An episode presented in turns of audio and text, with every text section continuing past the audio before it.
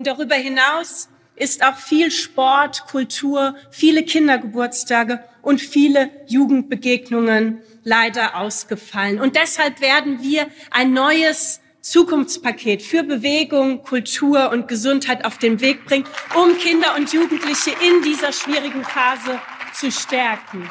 Dass die Pandemie der mentalen Gesundheit von Kindern schwer zusetzt, das weiß auch Familienministerin Anne Spiegel.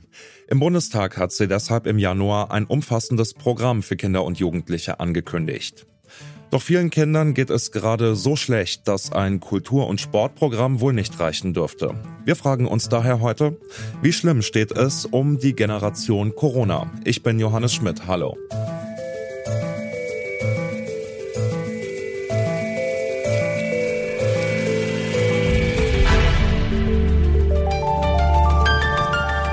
Zurück zum Thema. Zunächst eine kurze Triggerwarnung. In der heutigen Folge geht es um psychische Krankheiten und Suizidgedanken. Wenn das bei euch Unbehagen auslöst, ist es völlig in Ordnung, wenn ihr abschaltet.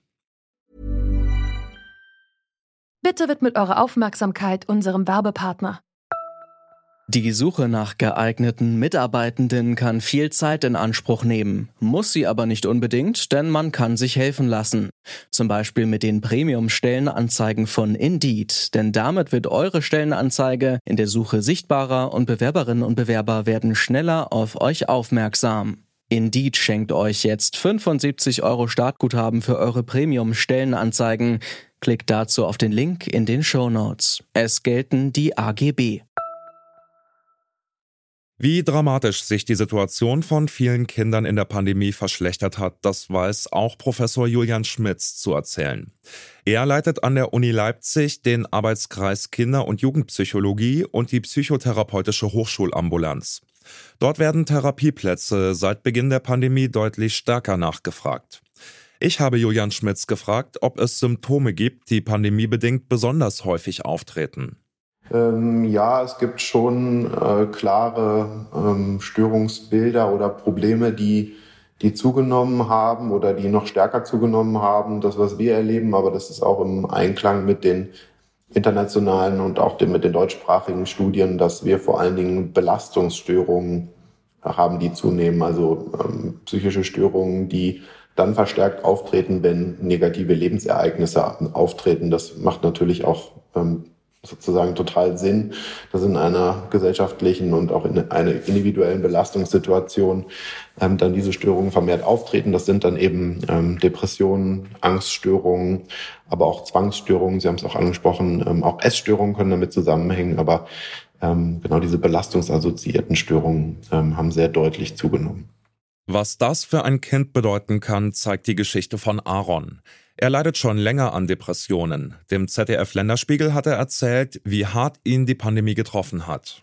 Dadurch, dass das Internat geschlossen ist, bin ich eben durchgängig zu Hause. Mhm. Und das war einfach schwierig und die äh, Suizidgedanken wurden immer stärker und mehr. Und jetzt nehme ich eben, weil sich auch durch den Lockdown so sehr äh, das verschlimmert hat, nehme ich seit Anfang Dezember auch Medikamente. Für welche Kinder sind die Pandemieumstände besonders belastend? Kinderpsychologe Julian Schmitz sagt, dass es hier einen entscheidenden Faktor gibt. Also es ist aus meinem, von meinem Dafürhalten ähm, auch zu sehr großen Teilen die Pandemie an sich. Ähm, und das, was wir sehen, dass insbesondere Familien, die äh, schon vorher über geringere Ressourcen verfügt haben, also beispielsweise Familien, die eher aus ähm, ärmeren Verhältnissen kommen, wenig Ressourcen haben hinsichtlich dessen, dass Eltern vielleicht auch zu Hause bleiben können, ähm, weil sie selber in prekären Arbeitsverhältnissen sind oder auch ähm, die räumlichen gegebenen Gegebenheiten eben für diese Situation äh, zu Hause zu unterstützen, äh, nicht gut äh, nicht gut ausgestattet sind, also dass Kinder mit mehreren ähm, Geschwistern sich ein Zimmer teilen oder dass es nur eine sehr begrenzte Anzahl an digitalen Endgeräten gibt, um zum Beispiel auch äh, ja in der Schule mit, mitzukommen. Ganz deutlich hat das auch die Pandemie gezeigt, dass es vor allen Dingen die sozial benachteiligten äh, Kinder und Familien sind, die äh, psychisch unter der Pandemie äh, am meisten leiden. Räumliche Enge, mangelnde Kontakte, fehlender Sport. All das würde sich mit dem Ende der Pandemie aber auch erledigen. Und damit auch die Probleme der Kinder. Julian Schmitz glaubt daran nicht. Ähm, ich glaube, dass uns die Folgen der Pandemie noch sehr lange beschäftigen werden. Das zeigt sich auch jetzt schon in den, in den Daten, die es gibt. Beispielsweise eine große Hoffnung, dass wenn die Schulen wieder aufgehen, dass sich dann auch ähm, eine Entlastung einstellt bei Kindern und Jugendlichen. Ähm, da gibt es mittlerweile auch Daten aus Basel, aus der Schweiz, die zeigen, dass, äh, und das wurde auch schon im Vorhinein auch von vielen Fachpersonen ähm, vermutet, ähm, Kinder und Jugendliche mit, ähm, ja zum Beispiel auch mit großen Bildungslücken jetzt in das ähm, wieder geöffnete Schulsystem reingehen und dort dann mit der, mit den oft ungeminderten Leistungsanforderungen konfrontiert sind und für viele dann sich auch nochmal ähm, der Stress und äh, in den Basler Daten sehen wir auch die Depression nochmal deutlich verstärkt. Und auf der anderen Seite ist das Problem, das, was ähm, wir aus der Forschung zu psychischen Erkrankungen insgesamt, aber auch bei Kindern und Jugendlichen wissen, dass ähm, psychische Erkrankungen, die äh, die hohe Neigung haben zu chronifizieren, also dass sie, wenn sie einmal da sind, sich dann ja bestimmte Verhaltens- und Erlebensmuster, Traurigkeit, ähm, Rückgezogenheit, Rückzug sozusagen einschleifen und ähm, dass dann eine psychotherapeutische Behandlung für viele von diesen ähm, betroffenen Kindern und Jugendlichen notwendig ist. Und ähm, ja, das große Problem ist, dass auch schon vor der Pandemie sehr, sehr lange Wartezeiten in allen Regionen Deutschlands für eine psychotherapeutische Behandlung bestanden hat. Das heißt, die ganzen nicht einmal Patientinnen und Patienten, die ganzen Kinder, die jetzt psychisch krank ähm, zusätzlich in der Pandemie geworden sind. Ähm, wir haben da, man schätzt es etwa eine Verdopplung der psychisch belasteten Kinder und Jugendliche. Die finden gar nicht äh, in einer adäquaten Zeit einen Psychotherapieplatz. Und ähm, da muss man ja sehr pessimistisch sein oder es braucht dafür Lösungen. Ähm, da gibt es auch Lösungsvorschläge, ähm, wie die Kinder auch in den nächsten Jahren unterstützt werden können ähm, und das, was sie ähm, ja an der Pandemie erlebt haben, ähm, das äh, zu kompensieren. Aus den individuellen Folgen kann darüber hinaus ein gesamtgesellschaftliches Problem werden. Wenn zum Beispiel die Jobsuche durch Traumata und Bildungsrückstände für sehr viele Menschen schwierig wird. Zu einer verlorenen Corona-Generation muss es aber nicht kommen, ist Julian Schmitz überzeugt. Ich glaube nicht, dass es eine verlorene Generation gibt. Ich glaube, dass es, ähm, oder das sieht man ja auch, dass es äh, Familien gibt, die unter der Pandemie sehr, sehr gelitten haben und ähm, wo es sehr schwer äh, sein wird, ähm, die wieder mitzunehmen.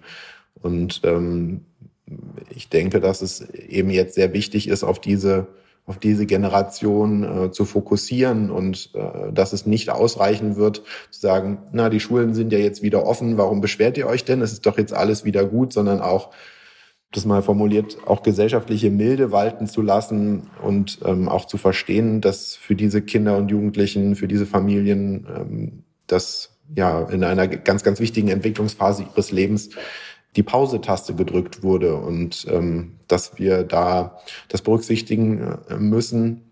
Und ich glaube, dass das gelingen kann, aber es geht nur darüber, dass wir das überhaupt ins gesellschaftliche Bewusstsein hineintragen. Und ähm, dann haben wir, glaube ich, die Chance, dass wir keine verlorene Generation haben oder keine ganze Generation, die ähm, auch langfristig erhebliche Schäden und Belastungen äh, mit sich rumträgt. Aber wir müssen da, glaube ich, sehr ehrlich hinschauen und ähm, ja, die, die Situation von Familien, Kindern und Jugendlichen auch in den Fokus der gesellschaftlichen und auch in der politischen Betrachtung ähm, den Fokus darauf